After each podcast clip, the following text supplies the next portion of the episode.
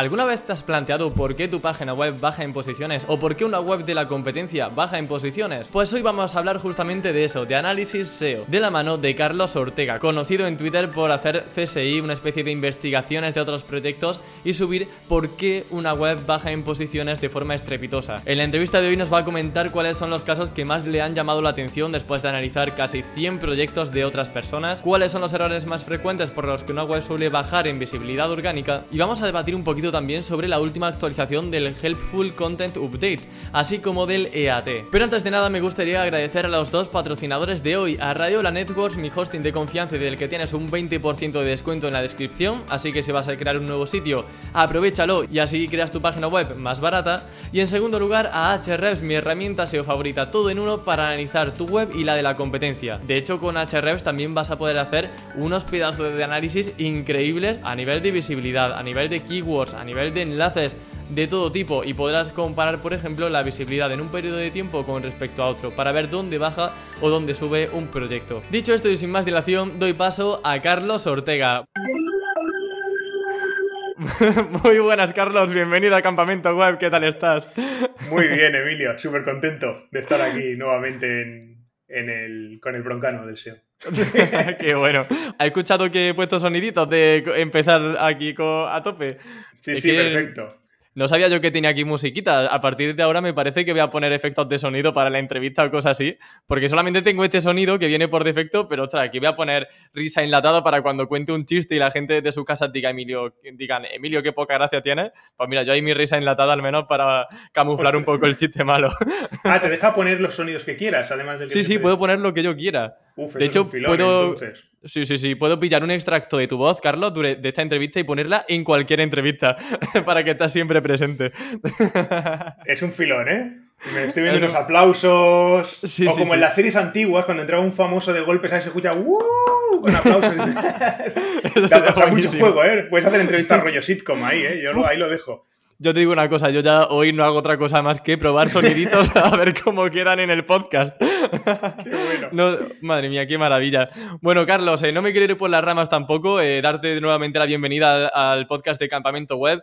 Eh, estamos aquí sobre todo porque quiero que hagamos un poco de CSI de proyectos y que nos cuentes un poco cómo es tu labor haciendo análisis de proyectos, porque tú has analizado muchísimos casos, muchísimas webs y además algunos de, algunas observaciones las comentas en Twitter, en tu cuenta de Carlos barra baja Darko. Así que a mí me gustaría saber, Carlos, en primer lugar, eh, cómo se te ocurre a ti la idea de lanzar tweets, hacer una especie de CSI, eh, analizando proyectos para detectar focos de error, focos de mejora y que aprendamos un poquito de, lo que vas observando en otros sitios web. Pues, pues mira, buena pregunta, porque no me lo había planteado, pero sí me acuerdo el primero que hice. Eh, hice hace unos años, creo que en 2019, eh, yo entro mucho, como bueno, me gusta mucho el cine y tal, y antes de ver pelis, últimamente me meto en Film Affinity, ¿vale? Que la conocemos todos y tal. Una vez entré desde el móvil y vi que no era responsive y me extrañó mucho. Y me dio por chafardear, porque era, bueno, le faltaba un tema y tal, y por Twitter les dije, no era un hilo, ¿vale? Fue como solamente un tweet. Oye, no os va porque tenéis esto mal, no sé qué. Lo arreglaron, no dijeron ni gracias, ¿vale? Bueno, vale, pues hasta luego. Pero la cosa es que se arregló y ya pude Y una palmadita en la espalda, ¿no? nada, nada. Tampoco pides nada, ¿no? Pero gracias no estaría mal. Ya, claro. Eh, pero bueno, en todo caso, eh, al tiempo, pasaron meses, cuando empezó justo lo de la pandemia, no sé cómo fue que estaba chafardeando con, bueno, con la herramienta, ¿vale? Con, lo que lo suelo mirar, y vi que, que, Carrefour, la web de Carrefour se había llegado un castañazo enorme. Me dio por chafardear, de hecho fue la primera vez que lo hice, y, bueno, era por un tema de que habían puesto, no sé si te acuerdas, que al principio, como pasaba esto del papel higiénico y todo, pues la gente compraba, con, con el principio de la pandemia la gente se volvió loca. Entonces saturaban el e-commerce de Carrefour y pusieron como eso que entrabas y entrabas como en una cola de espera. ¿Vale? Entonces, eso de la claro, cola lo típico de, las entradas, ¿no? De cuando quieres la del Coldplay, por ejemplo, que viene a España y tienes la cola de espera de 200.000 personas. Lo mismo, pues cuando pusieron eso, se ve que el, Google Bot cuando entraba veía la, cola de espera. Claro, no veía ah, nada, con lo que se fue para abajo. Y ese sí que fue el primero que, como lo analicé todo bastante para encontrar cuál era el problema, dije, ostras, lo voy a hacer un hilo como el de Film Affinity, pero claro, no me cabía en un tweet y lo puse un poco más largo. De hecho, empecé, oye, cuidado Carrefour, porque hice nuevamente, no lo hice para nadie, lo hice para que se enterara Carrefour y, gustó, gustó un montón, la verdad, tuvo un montón de likes y tal. Y dije, ostras, a la gente le gusta esto. Y entonces, bueno, fui haciendo más, porque la verdad es que es una cosa que, bueno, yo iba mirando por curiosidad Y como vi que a la gente le gustaba y tal, pues lo empecé a hacer. Ya no sé cuántos hay, la verdad. Creo que la última vez que lo miré había como 70 casi, una cosa así. Jo, muchos sitios, eh, muchos sitios. Eh, de todos ellos, Carlos, eh, ya imagino que tendrás una pequeña metodología o tendrás ya un ojo de halcón a veces para detectar un poco algunas especies de errores. Yo te quería preguntar qué es lo primero que haces para analizar un proyecto con una caída, eh, principalmente cuando no es tuyo, porque claro, estos son webs que tú observas que tienen bajadas y me parece muy interesante cómo haces una introspección en esas webs donde tú no tienes acceso a Analytics ni a Search Console ni a muchas otras herramientas, ni tampoco sabes eh, procesos internos de la empresa, pero bueno, eh, te adentras y consigues ver a veces factores muy interesantes que podrían optimizar mejor. ¿Cómo es ese proceso? Sí, bueno, eso aprovecho, Emilio, ahora que lo dices, para decir una cosa que he dicho muchas veces, ¿vale? Pero bueno, al final la gente muchas veces pues no está ahí para ver el tweet, ¿no? Bueno, está todo el día puesto, pero nuevamente aprovecho para decir que lo que tú acabas de decir, yo esto siempre lo hago mirando la web desde fuera, no sé si tienen equipo SEO, no sé si, ¿sabes? Muchas veces un problema que van a tener controlado, obviamente, como tú dices, yo miro desde fuera. El último que he hecho en concreto, eh, yo hago una elucubración ahí que al final no era, ¿vale? Porque bueno, por tema de timings pasó un tema que bueno, me llevó a confusión y creo que, era normal caer en esa confusión, pero al final demuestra eso, ¿no? Tú al final lo miras todo desde fuera. Eh, pero bueno, sí que es verdad que hay muchas cosas, y esto me lleva al otro tema, que sí que las puedes encontrar eh, sin mirar datos internos, digamos, y estar dentro. O lo tengan o no controlado, ¿vale? Que luego ya sabemos que igual ya lo saben, pero desde arriba pues no les han dado todavía luz verde para cambiarlo o lo que sea. Lo primero, eh, suelo coger webs que caen, ¿vale? Sí que he analizado tres o cuatro que suben, pero me di cuenta que lo de subir es mucho más complicado, ¿vale? De detectar la causa real. ¿Por qué? Porque puede subir por mil cosas. Puede subir porque a lo mejor, yo qué sé, Google en un update algorítmicamente le ha pegado un pepinazo para arriba, puede ser porque lo han inflado a enlaces, por decir algo, puede ser una migración. Me he encontrado varios que dices, uy, qué subidón. Claro, igual viene una migración y cómo encuentras lo de la migración sin saberlo, ¿vale? Si no estás buscándola es complicado. En cambio, una bajada, sobre todo si es muy pronunciada, que en las que mires una cosa poco a poco, puede ser algorítmico, pueden ser mil cosas. Pero yo lo que suelo buscar son webs que tengan cierta visibilidad, ¿ya? ¿Vale? Y suelo mirar un periodo de las últimas dos semanas, más o menos, y entonces ahí miro, caídas bruscas en las últimas dos semanas. ¿Por qué? Porque una web caiga de mm, aquí, aquí en dos semanas, eso suele ser dos cosas. O una penalización, que no suele ser lo más frecuente, o un tema técnico. Si es un tema técnico, tú lo puedes encontrar desde fuera. Entonces ahí es cuando generalmente sé que tengo muchos números de si busco que una web gorda o famosa se pegue un talegazo de un 30% de visibilidad en dos semanas, generalmente hay algo técnico que ha pasado. Entonces sí que mirando, que si quieres ahora luego te digo un poco más o menos cómo lo voy haciendo, sí que generalmente puedes acabar encontrando algo. Te puedes equivocar, pero es un tema técnico, muchas veces sí que lo puedes encontrar y dices, bueno, igual hay algo más, pero esto ha afectado seguro. Sí, y normalmente sigues un proceso más o menos similar. Por ejemplo, primero ver el estado de indexación, ver, por ejemplo, el robot TXT. Eh, ¿Cuáles son esas prioridades y cómo vas desechando poco a poco eh, esa lista de cosas a revisar en un proyecto? Pues mira, lo primero que hago, como te he dicho, es elegir el proyecto con, el proceso que te he dicho. Y una vez lo tengo, lo que hago es decir, como te he dicho, cojo unas dos semanas. ¿Qué hago? Cojo el último día, ¿vale? El más reciente que tengo, donde ya está lo más abajo posible, generalmente y el día más alto que hubo antes de que empezara la caída. Entonces comparo las posiciones de las palabras clave. Eh, a partir de ahí tú miras qué palabras clave han caído y sobre todo qué URLs. ¿Por qué te puedes encontrar? Igual te das cuenta que, ostras, todo lo que desaparece es de, me lo invento, el blog. Entras en la URL, uy, la URL no existe. Uy, está tampoco, está, ah, es que se han cargado el blog. Y no han redirigido nada. Ese podría ser un caso fácil, ¿vale? A lo mejor te encuentras que dices, uy, qué raro, pues si parece que todo está bien entonces ahí qué pasa, yo ahí voy siguiendo una fase, ¿no? Generalmente, el orden no siempre es el mismo a veces, pero generalmente sí. Primero puedes mirar, pues eso, oye, Google la puede rastrear, mira robots. Que la puedes rastrear, vale, pero la ve bien y aquí me he encontrado muchas últimamente con todo el tema JavaScript y tal. Tú le pasas el test mobile de Google, por ejemplo, o otras herramientas, ostras, es que Google solo ve un pantallazo en blanco. No ve lo que yo estoy viendo en Chrome, no está renderizando la página. ¿Vale? Ahí me he encontrado varias estos últimos años con el tema este. Eh, bueno, ahí suele estar bastante claro. Entonces le pasa como a Carrefour. Claro, si Google no ve nada de un día para otro, ¿por qué? Tiras con Archivo.rg, ostras, la web es diferente. Ah, vale, es que ahora la han hecho nueva, la han hecho con JavaScript y Google no está renderizando. Y entonces ha ido para abajo. Y te puedes encontrar con cosas así. Una de las últimas, por ejemplo, pues se cargaron un montón de URLs de no me acuerdo qué y no las redirigieron. Pues claro, todo aquello que estaba posicionando, o las han redirigido, pero en el rediseño las tiran a la home. Si tienes webs posicionando una intención de búsqueda, una ficha de producto o un artículo, y lo rediriges a la home, no te respondes en intención, pues se va a pique. Te puedes encontrar mil cosas, ¿vale? Pero un poco es eso, es mirar rastreo, eh, renderizado, si la web está index o no index, si está indexada, y a partir de ahí, si todo eso está bien, eh, pues miras un poco de page, miras sobre todo con Archive, a ver qué cambios ha podido haber, ¿vale? Porque entonces ahí te puedes encontrar muchas veces que ha habido un rediseño y han pasado cosas, de cargar sus secciones, lo que te he dicho, ¿no? Cosas así. Y es un poco ir mirando todo eso ya ahí.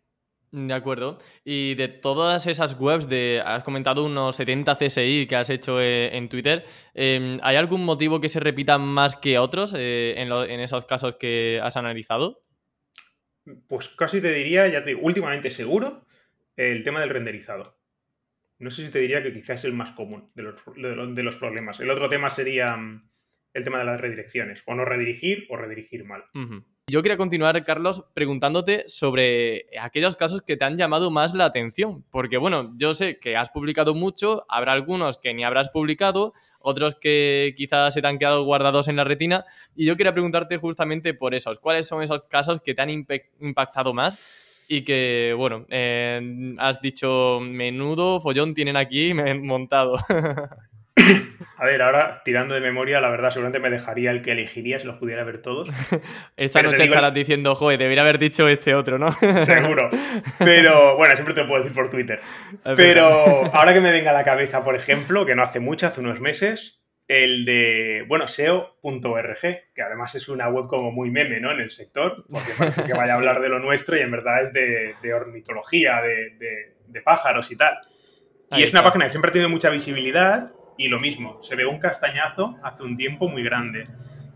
Y estuve mirando, mirando, ostras, no lo veía, no veía el tema. Y al final era un tema de renderizado, pero, pero diferente. ¿Por qué? Porque si tú entrabas en las páginas se veían bien, pero si entrabas como Google, les habían hackeado la página y si tú entrabas como Googlebot, Googlebot veía anuncios de, bambas y de cosas. ¿Vale? les habían metido como, como un e-commerce chino, pirateado, en las URLs, pero con, bueno, con una redirección por JavaScript que solamente se, cargaba, parece ser, con Googlebot. Si tú entrabas como usuario no la veías, veías la página bien. Ostras, me pareció bastante curioso. y como, por ejemplo, un oyente que esté escuchando este episodio y diga, ostras, yo no quiero que me pase eso en mi web, em, ¿cómo detecta si está sucediendo eso? ¿Cómo accedemos a la versión de Google Bot eh, de una página web? A ver, ese en concreto yo lo vi, eh, lo vi renderizado. Ah, esto es importante, ¿vale? lo del renderizado es importante y lo he dicho pero muy de pasada, ya que dices si alguien lo está viendo. Si quieres ver lo que ve Google realmente en una de tus páginas, hay tres, cuatro herramientas que podrías ver, pero la más sencilla, la que te voy a recomendar, es la del, la del test mobile de Google, ¿vale? Google tiene una herramienta pública y gratuita que es para ver si tu web se adapta bien a mobile, si desde un móvil se puede ver bien la web, y ahí cuando lo cargas se ve como un móvil y un pantallazo, como para decirte, oye, mira, se ve bien o se ve mal. Si ahí no se ve la web, ves un pantallazo blanco, solo ves tu logo y el resto blanco, mm, cuidado, ¿vale? Porque Google no está viendo lo que ve el resto de la gente. Porque ese pantallazo te enseña, si tienes el dominio en Search Console, ¿vale? Pues puedes poner la URL, también hay en Search Console, le dices inspeccionar URL y lo mismo, te sacará también un pantallazo, ¿vale? De lo que él ve. Son diferentes herramientas que puedes mirar. Vale, la vista previa, ¿no? De Search Console que aparece en la columna derecha cuando inspeccionamos una URL. Si tú en este caso entrabas a la página de un pájaro y veías el pájaro y entrabas con el test mobile y de golpe te salían unas zapatillas y ponía buy no sé qué, pues aquí algo está pasando raro, ¿vale? Sí, sí. Por ejemplo. Entonces, yo lo miraría por ahí. No recuerdo, creo que sí, pero no me lo quiero inventar, Emilio, pero creo que si hacías un site, dos puntos y el dominio, ¿vale? SEO.org, que para quien me esté escuchando y no lo sepa, si tú en Google pones site, S-I-T-E, dos puntos y el dominio que quieras, te saca URLs que tiene indexadas, no es 100% fiable, ¿vale? No es que sean todas las URLs que tiene indexadas, pero bueno, está bastante bien. Eh, pues creo que salían muchas URLs y en el title y tal se veían cosas pirateadas, ¿vale? Como caracteres chinos y cosas así. Porque claro, al final Google lo que estaba viendo era la versión pirateada, con lo que toda la metadata y todo era pirateada. Claro. Entonces, bueno, para ver si tu web la han hackeado, yo haría las dos cosas. El site dos puntos para ver que no aparezcan URLs raras y, el, y la prueba de renderizado. Ostras, vaya tormentón, está empezando a caer aquí de golpe. Se acaba de poner de noche. Madre mía. eh, yo haría eso. De acuerdo. Pues bueno, vamos a, dejar el tema del SEO.org, que si no parece que aquí también va a haber tormenta. Eh, pues pasamos ahora a otro tema, Carlos. Me encanta. Buenísimo, esto es genial. Em, eh, vamos a pasar ahora al, tema de tus clientes, porque tú eres, bueno, llevas siendo autónomo desde hace poquito, pero tú has trabajado previamente como in-house en muchísimas eh, empresas. Yo te quería preguntar, Carlos, ¿cuál es la empresa? Aquí te vas a tener que mojar un poquito, como está pasando ahora mismo en tu ventana. No sé si lo oyes, pero está haciendo el diluvio. Sí, se escucha un poquito, se escucha un poquito, pero bueno, ASMR. ASMR para los oídos. Em, ¿Dónde crees que lograste un mayor crecimiento a nivel SEO? Porque claro, son muchas webs, eh, muchas empresas. ¿Dónde crees que has tenido un mejor desempeño? Em, a ver, claro, a ver, in-house, in-house, de estar yo en la empresa, eh, no he estado en tantas, ¿vale? Sí que en agencia he llevado un montón de webs y de proyectos diferentes. Estar dentro, dentro, te voy a decir si te parece de proyectos en general. Vale. O también de, ahora que he llevado. Eh, mira, in-house te puedo decir uno, que fue en el diario del nacional.cat. Ajá. Por ejemplo. Eh, que de hecho la conseguiste el mayor crecimiento, bueno, uno de los... Estuviste en el ranking número 29 del top 100 de webs ¿no? en España que, que crecieron. Creo que en 2019 fue, pero sí, estuvo, exacto, top 29 estuvo de webs que más crecieron de España, porque subió mucho, la verdad, las como son. Eh, sí que es verdad que no sé si habían hecho SEO alguna vez en la web, no te lo, creo que no. Y claro, cuando entré también se hicieron, bueno, auditorías de los diferentes verticales y tal, y se miró, se tocaron, es que, claro, esto es lo de siempre, Emilio, es que hay cosas que, que son técnicas y están mal, eh, si las tocas bien, se ve un crecimiento rápido. Claro, pues coméntame, Carlos, eh, coméntame un poquillo cómo fueron esas cosas. Bueno, eh, temas técnicos de indexación, de rastreo, es que al final es, el, es lo más básico, pero hay Por ejemplo, no indexaban los artículos rápido, alguna categoría no se rastreaba correctamente. no, no, no, era más. Es que, es que te estoy hablando de 2019 y, y, te tendría que mirar la auditoría ahora mismo, ¿vale? Pero, o sea, ahora te cuento si quieres más detalles de algunos más recientes, que ahí sí que los tengo más frescos. Pero sí que eran temas, bueno, pues básicos, de, que Google, por ejemplo, pues el crawlbatch era un desastre. Estaban enviando eh, en el sitemap miles de URLs que no tocaba. En cambio, nos estaban enviando las que sí tocaban, ¿vale? Por ejemplo, el sitemap de noticias no funcionaba bien. Em, sobre todo eso, ¿vale? Se, estaba enviando mucha basura a Google y eso en una web grande es un suicidio. También luego, a nivel más sencillo, había cosas a nivel pues de H1, incluso te diría, de enlazado interno, ¿vale? Lo que se enlazaba o no en el menú principal. Se cambió todo el menú principal y funcionó muy bien el tema y tal, que bueno. ¿Recuerdas cómo se hizo la reestructura del menú principal? O... Por ejemplo, exacto, mira, de la, de la estructura del menú principal, recuerdo, así cosas que recuerdo, tenía enlaces a todas las fichas de todos los diferentes redactores. ¿Vale? Y en cambio había categorías básicas que no estaban en el menú principal, por ponerte un ejemplo. Ante todo las personas. claro, entonces no tenía mucho sentido. Se quitó todo eso de los autores, se pusieron las categorías principales, se puso, por ejemplo, enlaces directos a algunas landings como el sorteo de la grosa, por ejemplo, que entonces y que funcionó muy bien en aquella época, se aparecía no sé si top 1 o top 2, se aparecía para la grosa, apareció durante un par de años, ¿vale? Funcionó muy bien todo el tema de lo de la grosa.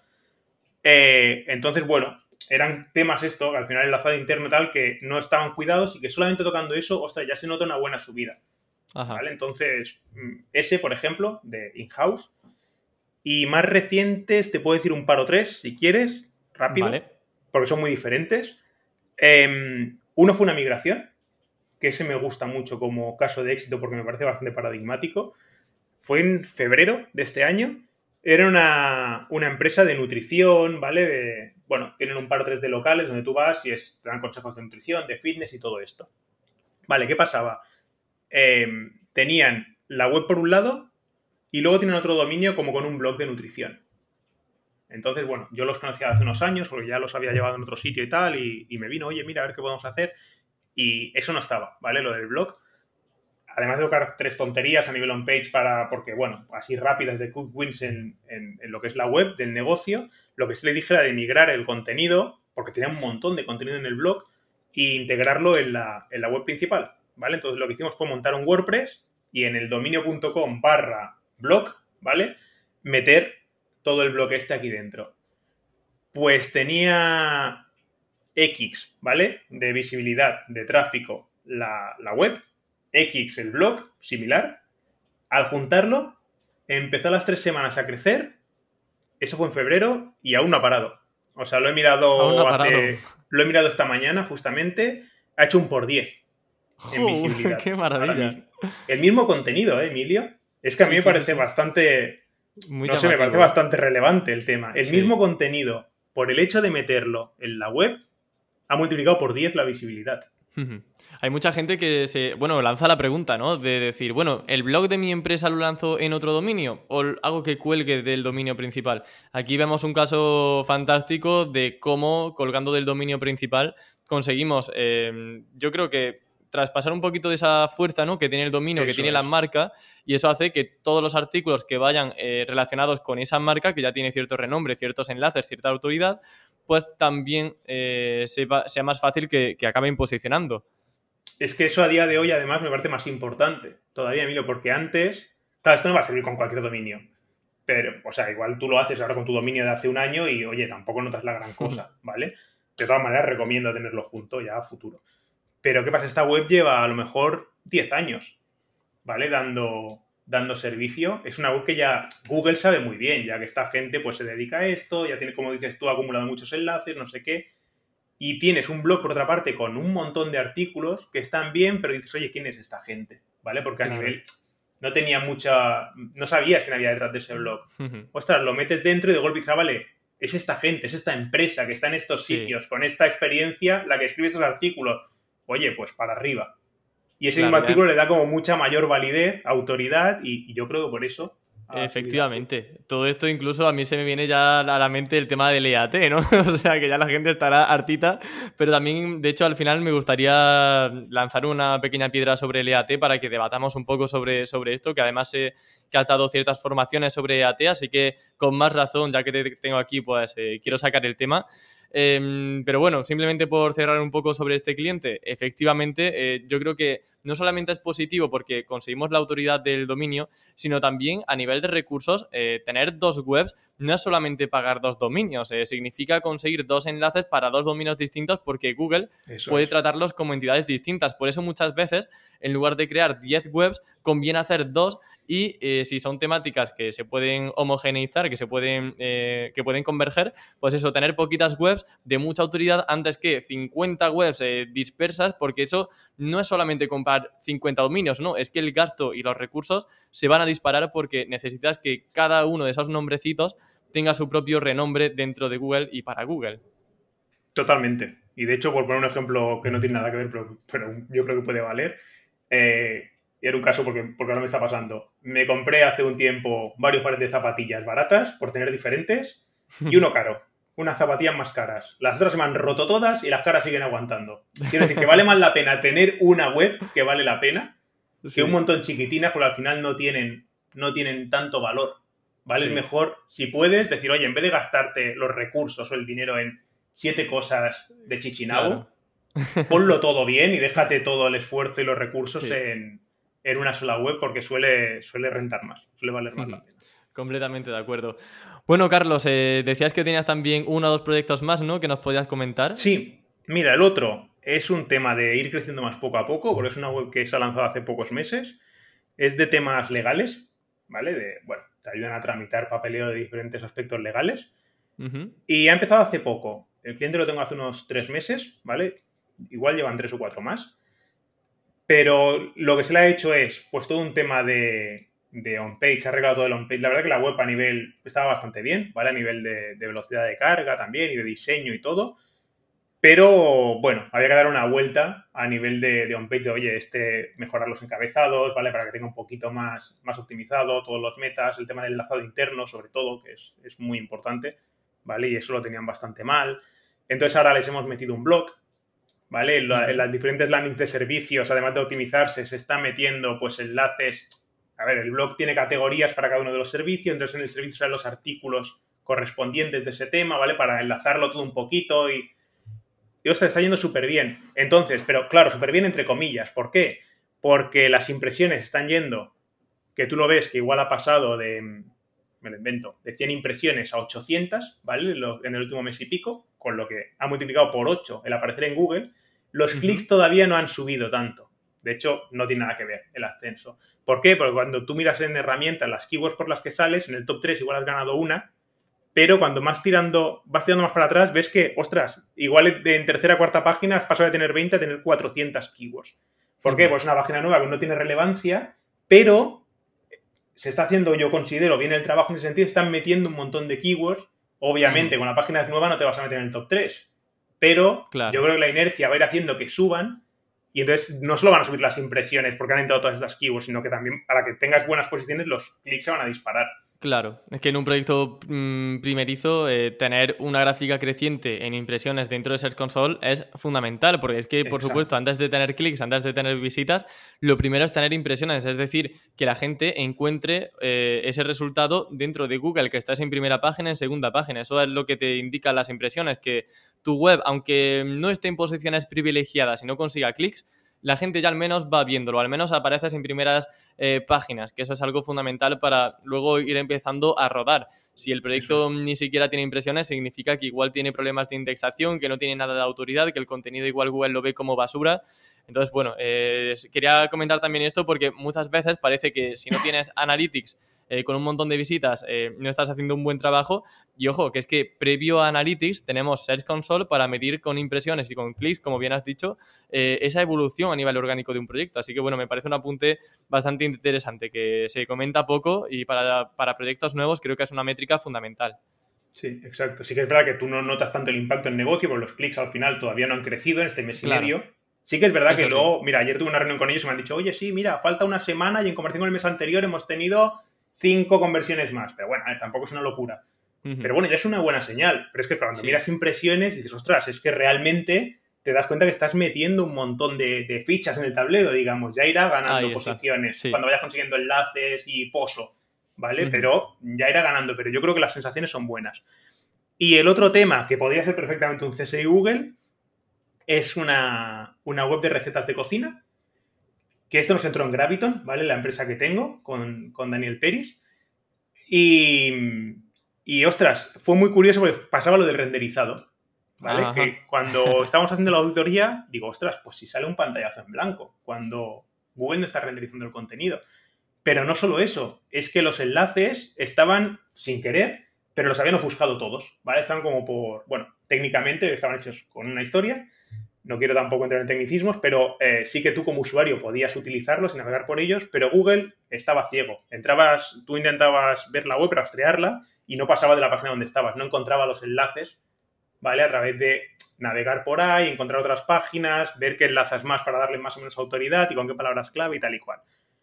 Claro, para mí esos dos temas, más otro sumado, que todas las recetas estaban hechas dos veces, ¿vale? Por un tema y un cacao eh, tenía más temas, pero esos dos para mí eran, eran claves. ¿vale? Pues si Google no puede seguir tus enlaces ni, ni el contenido, pues imagínate. claro. Vale, pues se arreglaron, sobre todo el tema del renderizado, bueno, llevó un tiempo, ¿vale? Porque fue, ha sido complejo de arreglar, pero se arregló hace un mes y bueno, imagínate, ¿vale? O sea, está pegando un petardazo y este sí que lo está pegando para clics también a la vez. De golpe ha empezado a salir, eh, bueno, no lo sé, creo que lo tengo por aquí, pero ha pasado de... ¿Es esta? No, pues eso, igual de impresiones tener 20.000 ha pasado a que ahora tiene 105.000, ¿vale? Te estoy hablando de dos meses, hace un mes y medio, dos meses, de 20.000 a 100.000 impresiones, y los clics, pues eso, pues de 1.000 y algo está en 5.800. Joder, un por cinco, ¿eh? Realmente muy buena cifra, ¿eh? Para este tiempo. Sí, señor. Pero es que cuando mirabas con herramientas también y miras las posiciones, pasaban, hay un montón de keywords, pero te hablo de decenas y decenas y grande, porque en recetas de cocina hay búsquedas que son muy grandes. Sí. Que veías de posición 75 a 1. pero bueno. 72 a 1, 75 a 3, cosas así, 25 a 3. Wow. estás... Claro, es que no veía nada Google. Y estaba teniendo relativamente tráfico, que es una cosa que todavía no entiendo. Cómo Google estaba enviando tráfico a una web que. ¿Vale? Pero claro, a la que eso sea, a la que se ha quitado ese tapón, digamos, está pegando un. Claro, y la web, por curiosidad, tiene ya tenía muchos enlaces, tenía mucho renombre eh, previamente, o es una web mediana, pequeña? Mm, tenía. Eh, a ver, sí tenía enlaces y cosas. Tenía nombre, tampoco diría que tenía muchísimo pero tenía nombre. Pero el fuerte lo tenía más en la app, ¿vale? Tiene una app y realmente el fuerte está ahí, la web estaba abandonada. Mm, vale. O sea, pero tiene branding. Tema de branding, por ejemplo, si tú me dices un nombre, yo sabría cuál sería. Mm, yo creo que no, porque justamente es que han hecho hace, mira, lo tengo ahí, en agosto del verano pasado, un rebranding, un cambio de marca y todo. Mm, vale. Claro, se juntó un poco todo. Se hizo una migración y se cambió el diseño y el, y el nombre. Ajá. Y en este nuevo diseño fue cuando el renderizado ah, se dejó de ver. Entonces, claro, flash. Vale, pegó un ¿Y en este caso el renderizado fue sencillo de solucionar o tenían un entramado ahí bien liado? Fue, fue complicado, ¿por qué? Porque ellos eh, el renderizado lo hacían en, a través del, de un servicio, ¿cómo se llama? Es muy famoso, el pre-render, se llama. Eh. Bueno, hay una empresa que básicamente te ofrece un servicio en el que dice, oye, nosotros renderizamos el contenido, lo memorizamos, ¿vale? Lo cacheamos y se lo entregamos a Google ya directamente como renderizado. ¿vale? Hace este servicio. Ahora no recuerdo el nombre de la empresa, pero es muy famosa. ¿Qué pasa? Que había un problema por ahí en medio de lo que te he dicho, por cómo se ejecutaba técnicamente, que este servicio, eh, cuando imprimía, cuando hacía el pantallazo, digamos, y cargaba todo el contenido, no cargaba nada, en realidad, y lo entregaba así a Google. Entonces, bueno, ha habido un problema ahí de, ostras, ¿esto por qué pasa? No sé qué, tal. Ha llevado unas semanas, al final el técnico lo ha conseguido solucionar, y a la que ya cacheaba bien el, contenido renderizado y tal, Google también lo ha empezado a ver. Y entonces ya sí. Pero ha habido varios temas de ya está arreglado. Y yo miraba y digo, no, no, está arreglado todavía, ¿vale? Entonces, bueno, ha habido, ha habido un tema ahí. Vale, para el nombre de la empresa que ofrece el renderizado a Google, si te parece lo dejamos en la descripción, lo ponemos como tarea pendiente para que la gente pueda revisarlo rápidamente. Mira, ya está, ya lo tengo, perdón, era el que decía, era prerender, prerender.io. Perfecto, vale, genial. Lo digo para que no nos quedemos siempre ahí con, la duda eterna, así que maravilloso, muy bien, muy bien. Qué, rápido eres, Carlos, de verdad. si es que las pillas ya al vuelo, madre mía, el CSI, ¿cómo lo llevas ya? Eh, vale, pues eh, Carlos, vamos a entrar ahora en la recta final. Vamos. vamos a la recta final y vamos a hablar sobre EAT. He dicho que quería abrir este melón porque, eh, sinceramente, pues me gusta mucho hablar de EAT. Eh, hay bastantes haters sobre esto, sobre todo en Estados Unidos. Por ejemplo, yo sigo mucho a un, a un SEO que se llama Charles Float, que dice que el tema del EAT pues, que no funciona, que no hay un efecto directo, que es algo que realmente lleva Google persiguiendo muchos años y que ahora mismo tampoco es que tenga una gran relevancia. Entonces, em, a mí me asalta la duda de saber, al menos en tus proyectos y en proyectos que hayas observado, si se nota un incremento real en posiciones de forma directa cuando trabajas el EAT. Bueno, dentro de lo que ya he visto en mis proyectos o no, que de hecho ahora te cuento si quieres un caso y que, en el que realmente yo creo que se ve. Vale. Em, sé que hay mucho hater porque al final es una cosa que es un poco como si el SEO ya es un poco así, ¿sabes? Abstracto, lo del EAT es como el abstracto dentro del abstracto. sí, sí. Pero los haters, quiero decir, creo que se, la, se lo van a tener que comer. O sea, porque no, no, no, lo digo yo. Es que el otro día justamente lo veía John Mu, hace unas semanas puso un tweet que básicamente, literalmente, ponía que el tema del EAT es, un nuevo estándar en, Internet. O sea que hay que acostumbrarse a eso porque es que va a eso. Quiero decir, al final, como yo lo entiendo, al menos el Google actual y más a futuro todavía más, va todo sobre el tema de lo de las entidades. ¿Vale? Entonces, si eh, las entidades, ¿qué es? Bueno, pues Emilio García es, sabemos que es una persona que hace podcast pues si ellos saben que Emilio García eh, es relevante en el sector del marketing y consideran con pruebas fehacientes que realmente es relevante, pues oye, te va a posicionar bien en todo el búsqueda de ese sector. Todo va posicionando bien. y si no, no. Y entonces es que ese es el EAT. Al final ellos necesitan saber si una entidad es relevante para X tema y búsqueda o no. Y tienen sus métodos para mirarlo. Entonces, quiero decir, ¿qué pasa? Que como ellos mismos dicen, el tema de la experiencia y la autoridad no tiene nada que ver según el sector. No es lo mismo la experiencia y autoridad que necesitan y cómo la confirman eh, Google para el aspecto médico que para un streamer de videojuegos, que también necesita EAT. O para un blog de humor, que también necesita EAT. Pero las cosas que necesitan son diferentes. Puede que en un tema en el médico digan, oye, mira, es que realmente esto está escrito por una persona que aquí se ve que, bueno, que tiene una trayectoria, que tal, que cual está confirmado con estos estudios, el, artículo, bla, bla, y hay consenso, esto que ahora, esto del consensus, que últimamente estado comentando bastante. En cambio, con un tema más de videojuegos y tal, cuenta más lo que se llama el expertise del, día a día, ¿vale? Que es un, bueno, no, no hace falta títulos, pero es una persona que dices, bueno, mira, se nota que esta persona ya lleva muchos años con el tema, tal cual, y es una persona que es válida, que es relevante y es autoritaria en este tema. Que decir, lo miden de diferentes maneras. Entonces, claro, es difícil de decir, oye, mejor el EAT, porque claro, claro, no, hay que mejor, no es solamente poner una descripción en el autor y ponerle foto en la caja de autor del artículo, es que depende del sector, son varios temas, no es un tema tampoco de un día para el otro, no te gana la confianza de un día para el otro. Bueno, entiendo que sea una cosa que la gente pueda decir es humo, pero yo estoy convencido que no, no solo no es humo, sino que es que es, la base. El tema de las entidades y, en todo eso va muy relacionado todo el tema de datos estructurados y del EAT. Para mí. Y a efectos prácticos, ¿cómo podemos mejorarlo? El tema de los datos estructurados, por ejemplo, que has mencionado, me, me resulta llamativo. Pues, a ver, varios temas que se me ocurren ahora mismo y dentro de que, como digo, depende mucho del sector y tal. Pero al final se, trata de eso, de demostrar eh, que, lo que tú dices es cierto y que, que, tú eres una voz autoridad para hablar del tema. Entonces, por ejemplo, cosas, eh, tener webs que hablan de un montón de temas diferentes, para mí es más difícil, hay demostrar que eres bueno en todos los temas que no tener una web que se centra en un tema, ¿vale? Y que lo trata bien. Eh, escribir artículos por escribir y tal, esto que se hace, no, hay que sacar un artículo por semana. Bueno, vamos a ver si realmente hace falta un artículo por semana o podemos parar y hacer un señor artículo cada tres semanas. Por ejemplo, porque ya aquí entro con el tema que te quería decir, que ya he comentado alguna vez, creo. Eh, yo hace tiempo en un blog de, salud, ¿vale? De una, una, web de salud, en uno de los core updates, que ya sabes que son los que generalmente el tema del EAT parece que lo tratan más, cayó bastante fue uno de los primeros, además. De hecho, fue el tercero. Estuvo el Medic Update, el Medic Update 2. Y al tercero fue el primero que dijeron, no, le ponemos nombre, que ya le empezaron a llamar el nombre del mes más Core Update, ¿vale? Pues fue ese primero. Le pegó para abajo. Ahí ya se empezó a leer el tema de lo de la autoridad y tal. Entonces, ¿qué hicimos? Hicimos como toda una, una criba, ¿vale? Una curación de contenidos. El blog tenía un montón de, de, de post. Y entonces miramos el último año, cuánto tráfico habían tenido los artículos. Todo lo que no había tenido tráfico orgánico, consideramos que Google pensaba que no valía la pena, nos lo cargamos. Post que hablaban de temas muy parecidos, los fusionamos, ¿vale? En, un único artículo, redirigiendo una a la otra para dejar una única URL hablando del tema, pero lo más enriquecido posible. Eh, bueno, hicimos este trabajo un poco de redirecciones, de eliminar, de dejar solamente, nos cargamos el 70% del blog, creo recordar, dejamos el 30% solo.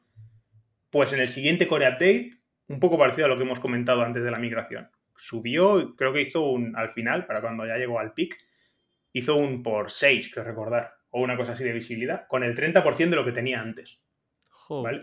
Como siempre, aquí lo he dicho, ¿no? No lo puedes achacar todo a una única acción que hayas hecho y tal, pero realmente es que es lo que se hizo, porque creo que hubo un par de meses entre un update y el otro, una cosa así, y nos ahí estado todavía en la agencia, y nos centramos en, eso, básicamente lo que se hizo. Quiero decir que es que no se lo achaco tampoco a mucha cosa más. Y en uno bajamos y en el otro subió un montón para arriba.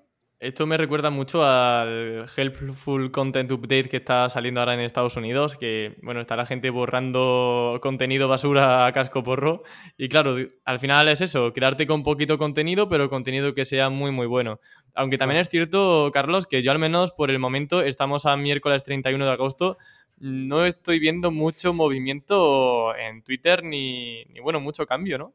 No, de hecho, ahora lo está diciendo bastante la gente, hoy está muy parado, tal. Bueno, hay que tener en cuenta que, de momento se está afectando búsquedas en inglés, ¿vale? Con lo que aquí aún no lo vamos a notar, hasta nuevo aviso.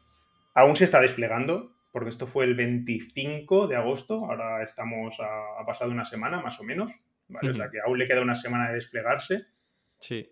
Y también es una cosa que es como un nuevo algoritmo, bueno, un nuevo, una nueva, un tipo de actualización que ha venido para quedarse, con lo que este es el primero que lanzan y ahora a saber cada cuánto lanzan y van a ir ajustando.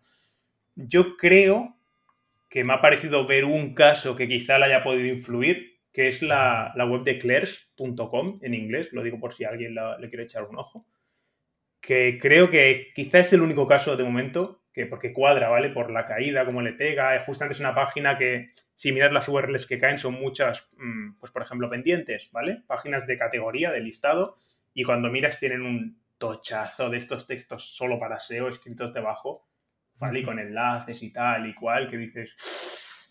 Mm, ¿Vale? Entonces, quizá a esa web sí que le haya tocado, pero no he visto tampoco eso que dices, una escabechina de que han caído un montón de webs, ni como dices, tampoco hay mucho ruido al respecto. Entonces, bueno, Pero bueno, la habrá, ¿eh? porque yo creo que una actualización de este tipo seguro que se cobra víctimas. Sí, yo creo que también, vaya. Yo, quiero sangre, Carlos, yo quiero sangre. A ver aquí cuando sucede la, masacre. Tiene pinta, tiene pinta que sí. Al final además Dime, dime, perdón, Emilia. No, solamente era incidir en eso, en que es la primera versión de este algoritmo y que poco a poco van a ir subiendo más. Así que mm, eh, seguramente en siguientes Helpful Content Update mm, igual sí que se nota más impacto en menos tiempo. Además parece que le han, que es lo que te quería comentar, me da la sensación que le han pillado bastante el truquito a las webs estas automáticas y tal. Porque en el último update hubo, en eso sí que hubo bastante, hasta donde yo sé, una caída de muchas de ellas. Ajá. Y creo que con esto lo quieren afinar un poquito más todavía. Entonces, Al final, em, por ejemplo, Forbes es un periódico muy conocido. Em, de hecho, mucha gente eh, se queja de que Forbes posiciona para un montón de keywords muy dispares. Y en el Content eh, Update eh, dicen justamente que un sitio debe hablar de algo específico, algo especializado, para no dispersarse y no hablar de un tema que realmente no controla. Y John Muller decía que no había ningún problema en que Forbes posicionara para cualquier tipo de keyword, pero no especificaba por qué. Quizás porque tenían mucha marca. Así que yo creo que igualmente aquellos dominios que tienen mucha autoridad y periódicos van a seguir teniendo mucho peso. Pero ahora, webs automáticas, pequeñitas, eh, webs que hablan de todo y que no son un periódico, yo creo que ahí ya sí eh, es probable donde Google empiece a, a meter mano.